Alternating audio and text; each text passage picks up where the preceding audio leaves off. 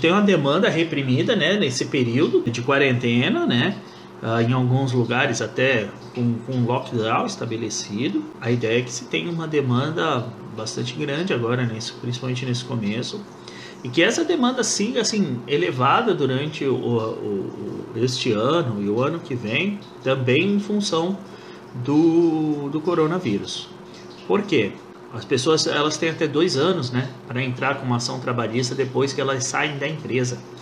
Então tem muita gente que está tendo, né, que trabalhar, está sendo uh, necessário trabalho, que não está podendo fazer o resguardo que entende ter direito ao adicional de salubridade por uh, estar atendendo ali o público em geral e você não sabe quem tem ou quem não tem, porque alguns, uh, alguns portadores do vírus são assintomáticos, né?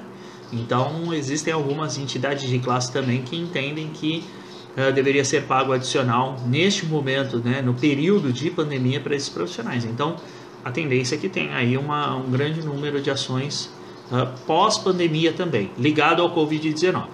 É, somente neste período de janeiro até agora, na faixa de 20 mil processos trabalhistas aí no Brasil, então bastante coisa, processos coletivos, mais de 1.500 processos coletivos.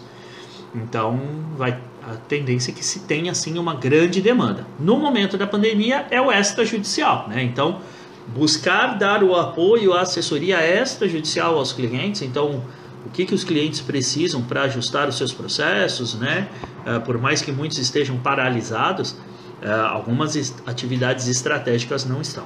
Então, uh, e, dura, e após a tendência que tem aí uma quantidade significativa de, de, de perícias trabalhistas.